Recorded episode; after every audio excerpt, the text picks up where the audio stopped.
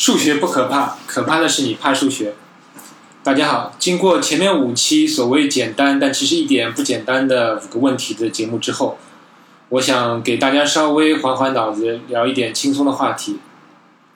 正好前几天在知乎上，我看到有人问了这么一个问题：为什么诺贝尔奖新闻媒体那么关心，而数学界的大奖却几乎不见新闻报道呢？虽然诺贝尔奖里面没有设立数学奖。但是数学界也有一些重大的奖项，其中最重要的三个，公认就是菲尔兹奖、沃尔夫奖和阿贝尔奖，但是几乎都听不到什么新闻报道，这是为什么呢？我觉得知乎上有一个人回答的挺好，就是因为诺贝尔奖通俗易懂嘛，当然这个通俗易懂是要打点引号的，但是你水平再不济，你也能关心一下诺贝尔文学奖吧。比如村上春树要陪跑多久？还有最近中国作家莫言也得奖了，这也是个谈资嘛。而诺贝尔和平奖也不需要什么知识水平去理解。就算是诺贝尔奖里面的科学方面的一些奖项，比如说诺贝尔化学奖、医学奖、经济学奖，这些奖项在新闻里稍微做些解释，也能把听众搞得似懂非懂的。就算是诺贝尔奖里面最难的。诺贝尔物理学奖，但是很多物理学的概念是新闻媒体喜欢炒作的，比如说相对论啊、黑洞啊，还有量子计算机这些话题。比如去年那个引力波被证实，就被新闻媒体炒作了好一阵。但是如果是数学奖，会是什么情况呢？我给大家读一下2015年沃尔夫奖得主加拿大的詹姆斯亚瑟的主要成果，是这么说的。对记公式的杰出贡献，以及约化群的自首形式理论上的基础性贡献。天啊，看到这个寥寥数个汉字，我是完全懵逼的。别说我，就算一般数学系的本科生也读不懂这句话的意思，那就更别提新闻媒体了。但我今天为什么还要给大家聊聊这个数学三大奖呢？其实就是喜欢数学嘛，我也想。帮数学炒作一下，希望有更多的人来关心一下数学的奖项，甚至于每年颁奖前，我也可以给大家来聊个什么大奖前瞻或者得奖者的介绍等等。那好，现在就开始今天的话题。首先来聊聊三大奖里面历史最悠久的菲尔兹奖。菲尔兹奖英英文叫做 Fields Award，是以加拿大数学家约翰菲尔兹命名的。正式名称叫做国际杰出数学发现奖，这是国际数学家联盟在四年一度的国际数学家大会上颁布的奖项。之所以叫菲尔兹奖呢，是因为这是呃菲尔兹生前的遗愿。在一九二零年代末期，那个时候诺贝尔奖已经颁了有十多年，快二十年了。菲尔兹作为一个数学家，他很希望这个数学界也有一个类似的奖项。于是他就开始筹备，在一九二零年代末，他就准备开始筹备这个奖项，成立了菲尔兹奖基金会。但可惜，直到一九四二年他患病逝世，这个奖项还是没能颁发。但是他留下了遗愿，捐赠了四万七千加元作为这个奖项的基金。又过了四年，到一九三六年，在第十届国际数学家大会上，这个奖项终于开始颁发。而且，一九三六年这个大会正好是在诺贝尔奖的邻国挪威召开的，因为诺贝尔奖是呃瑞典人搞的嘛，所以这个奖很自然就被认为是数学界的诺贝尔奖。但是它跟诺贝尔奖的区别还是很明显的。首先是四年一届，就是每四年才会颁发一次，因为这个数学家大会是四年才开一次，而且它有年龄限制，是是四十四十岁以下的数学家才有资格得奖。这个年龄限制的目的之一，当然是为了奖励年轻人。其实另一个原因也是数学跟物理化学的区别。像诺贝尔物理学奖，还有经济学奖这些奖项的得主，都是七十好几甚至八十多岁都很常见。然后他们得奖的原因都是几十年前的自己的一个成果得到了呃一些证实或者应用等等。但是数学在这方面就好很多了。一般一个数学证明如果成立了。之后过个两三年，有足够多的人去阅读和验证你的证明，那么大家就公认你的证明成立了。当然，最近也有点例外啊，就比如日本数学家望月新一在二零一二年发表的有关 A、B、C 猜想的证明，到现在经过五年，还没有人敢断言他的证明是正确或者不正确。但是这是一个特例啊，但大多数证明都是用不着特呃很长的时间就能得到验证。而且现在很多数学家都是在非常年轻的时候就做出非常重大的成就的。所以设置这个四十岁的门槛也是可以理解。另外，菲尔兹奖每年的得奖者人数是二到四四个人，这样能够稍微弥补一下这个颁奖的频次的不足。再看看菲尔兹奖的历史，一九三六年是第一届，本来后面应该是一九四零年开大会的，但是大家都知道这时二战已经爆发，根本没办法开会。所以一直拖延到一九五零年才又恢复颁奖，之后每四年一届就没有再中断过。其中二零零二年还在北京召开过一届，但我印象中那一年都没啥呃新闻媒体来关注，所以我也对那届数学家在北京召开的数学界大呃数学家大会我都没有留下特别的印象，所以我也很希望数学能多得到一些媒体的关注。那么下一届大会就是在明年了。我查了一下，明年的国际数学家大会是在呃是在八月二号，明年的八月二号在巴西里约热内卢召开。啊，这次不是踢球了。那明年的世界杯呢，正好是在呃六月底到七月在俄罗斯召开。希望大家明年这个时候看完球，还能稍微关注一下巴西的这个数学家的，相当于数学家的那个世界杯。菲尔兹奖得主方面，美国最多有十三人，然后法国有十一个人，在其后如果苏联跟俄罗斯加在一起的话，也有十一个人。中国数学家可惜还没有人得过这个菲尔兹奖，只有两位华裔，呃，一位是出生在呃香港，但是硕士就在美国就读的那个数学家邱成桐，还有就是天才的那个陶哲轩，他是。澳大利亚第二代华裔的移民，他的父母也是香港人，所以中国数学家还需要努力。另外，菲尔兹奖得主当中也仅有的一位女性，她就是二零一四年获奖的伊朗数学家玛丽安·米尔扎哈尼。她是因为黎曼空间以及膜空间下的动力学及几何学中的杰出贡献啊！我读这句话基本上也没什么意义，我也完全不能解释。呃，当年获奖的时候，那个伊朗总统鲁哈尼也给他呃发过贺电，但很令人惋惜的是，不久前那米尔扎哈尼因为乳腺癌，在今年七月十四日去世，年仅四十岁，这是非常令人惋惜的。菲尔兹奖的奖金是一万五千加元，也就是一万呃四千美元不到一点，所以这点钱其实是很象征性的。你也别指望靠得菲尔兹奖能发一笔了。不过后面两个数学大奖的奖金就会高很多。那么接下来来聊聊这个沃尔夫奖。这个沃尔夫奖很自然是一个叫沃尔夫的人创立的。这个创始人名字叫做里卡多·沃尔夫，他的生平是相当传奇的。我给大家说说看。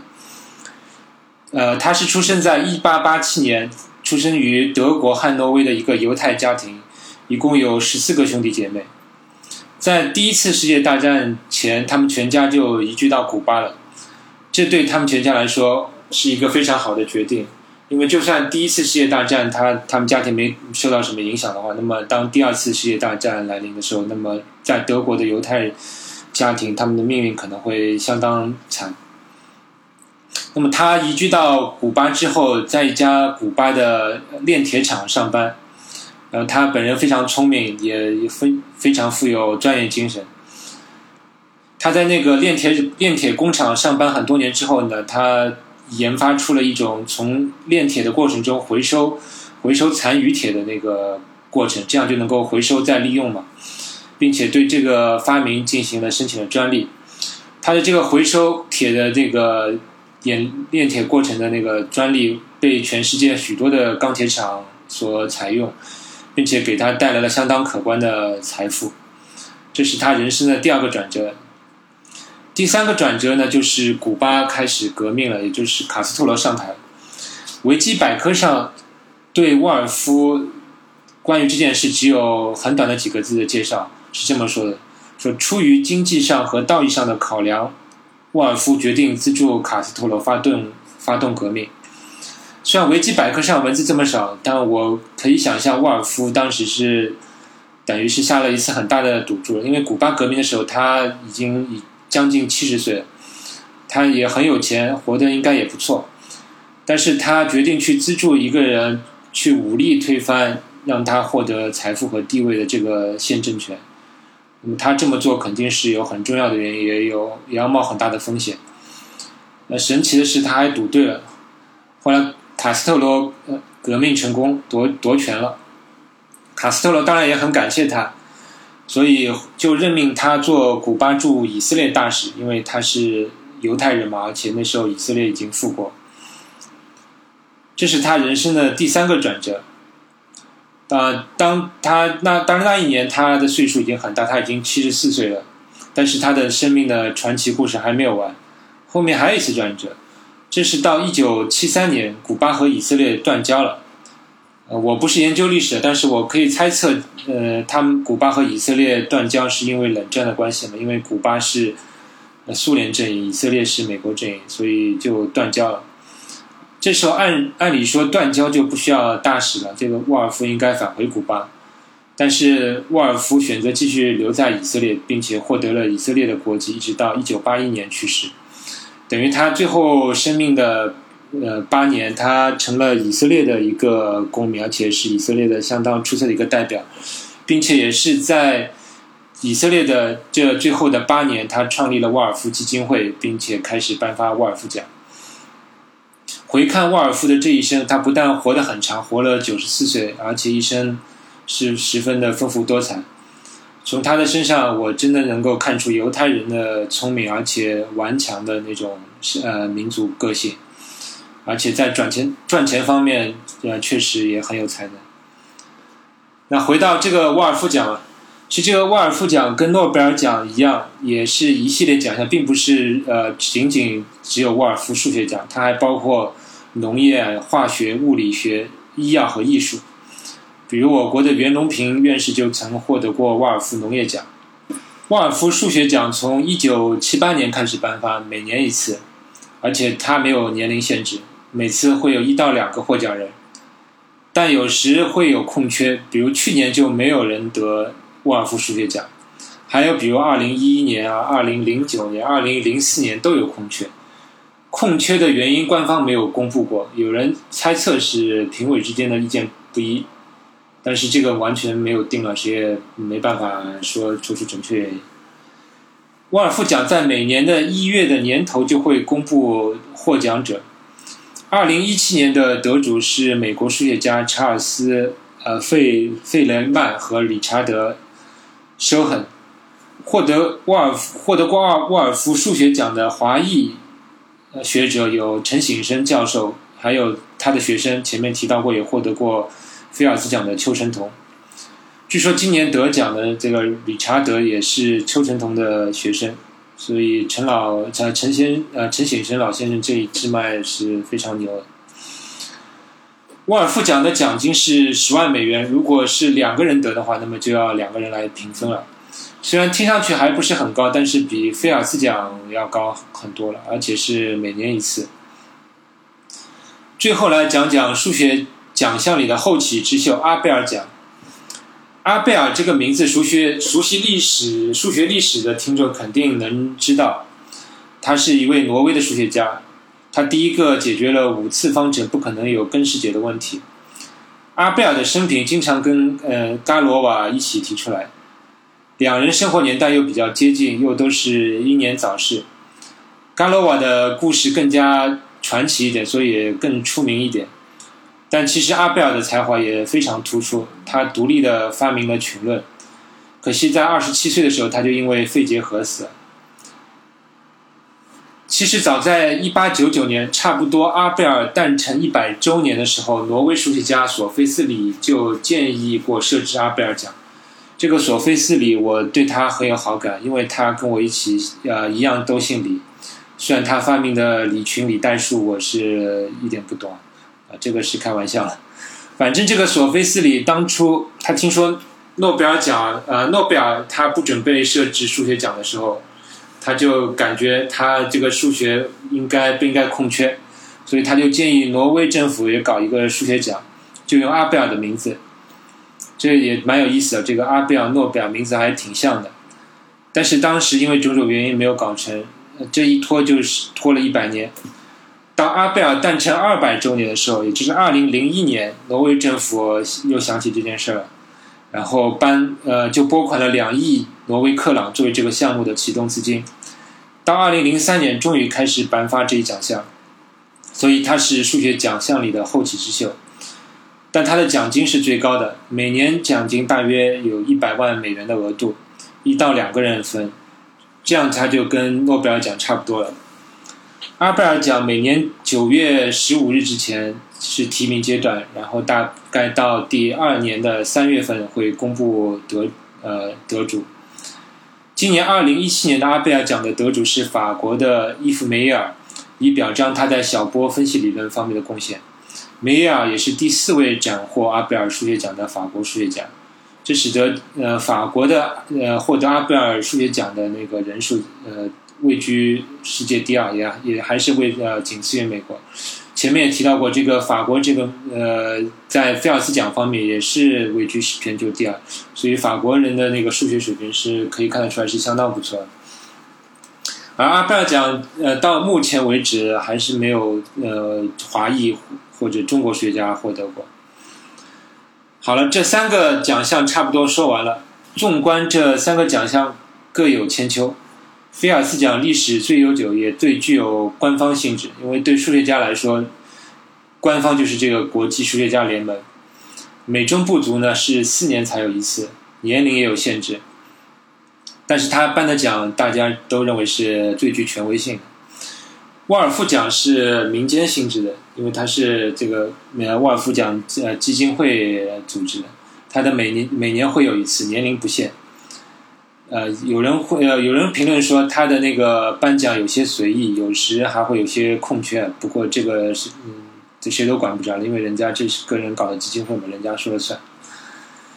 最后，这个阿贝尔奖是介于两者之间，有半官方的性质，因为它既有这个呃基金会也是，但是它的评奖是挪威呃科学院、挪威数学的呃科学院来评选。并且它的奖金方面是规格最高的，是一个呃数学奖方面的后起之秀。其实我们不用争论这三个奖到底哪个奖项是数学界的最高奖项。其实我现在觉得现在这个状态是挺好的，因为数学家不用妒忌那个诺贝尔奖，因为数学家自己有三个重量级的奖项，其实是蛮开心的一件事情。其实搞数学还有一个好处，就是所谓有可以搞悬赏。比如美国的克雷数学研究所就提出所谓的二十一世纪七大数学难题，每个问题都悬赏一百万美元，看只要有人解决其中任何一个，就奖励一百万美元。顺便提一句，其中的一个问题，呃就是唯目前唯一被解决的那个庞加莱猜想，是被俄罗斯的数学怪才佩里尔曼解决了，但是他呃拒绝领取奖金。据说他觉得这个奖应该是他跟另另外一个人分享，但是克雷克雷研究所只奖给他一个，他觉得不爽。不过佩达尔曼这种世外高人一样的人，在呃出来领奖才是一件奇怪的事。呃，回过来讲，其呃其实只有数学才能搞这种悬呃悬赏，因为数学有很多猜想，它的很很困难，但是大家又非常想解决，比如上。上期节目里提到过的鄂多斯就经常以个人的名义来悬赏，而且他的悬赏金额比较搞笑，是从五十到一千美元不等。比如，他就曾经说过，谁先解决考拉兹猜想，他就就以个人名义奖励他两两百美元。当然，他这种悬赏大多数只是为了好玩，但是多少也扩大了一些数学的影响力，也吸引更多的人来关注数学。其实，我也蛮希望。中国不管是官方还是民间，不知道有没有谁愿意搞搞数学悬赏？其实对数学的发展是很好的一个一件事情。而这个数学在这方面也是有它的优越性。你像物理、化学，你就很难搞什么悬赏，你不能说物理我悬赏谁谁先搞一个什么压光速的飞船啊，就奖励一个什么东西。好了，有关数学三大奖项，今天就聊到这里了。其实我有有机会，我还想跟大家聊聊一些数学的呃周边奖项，比如什么陈陈省生奖啊、邵逸夫奖啊等，以后有机会再聊。今天节目就到这里，谢谢大家，再见。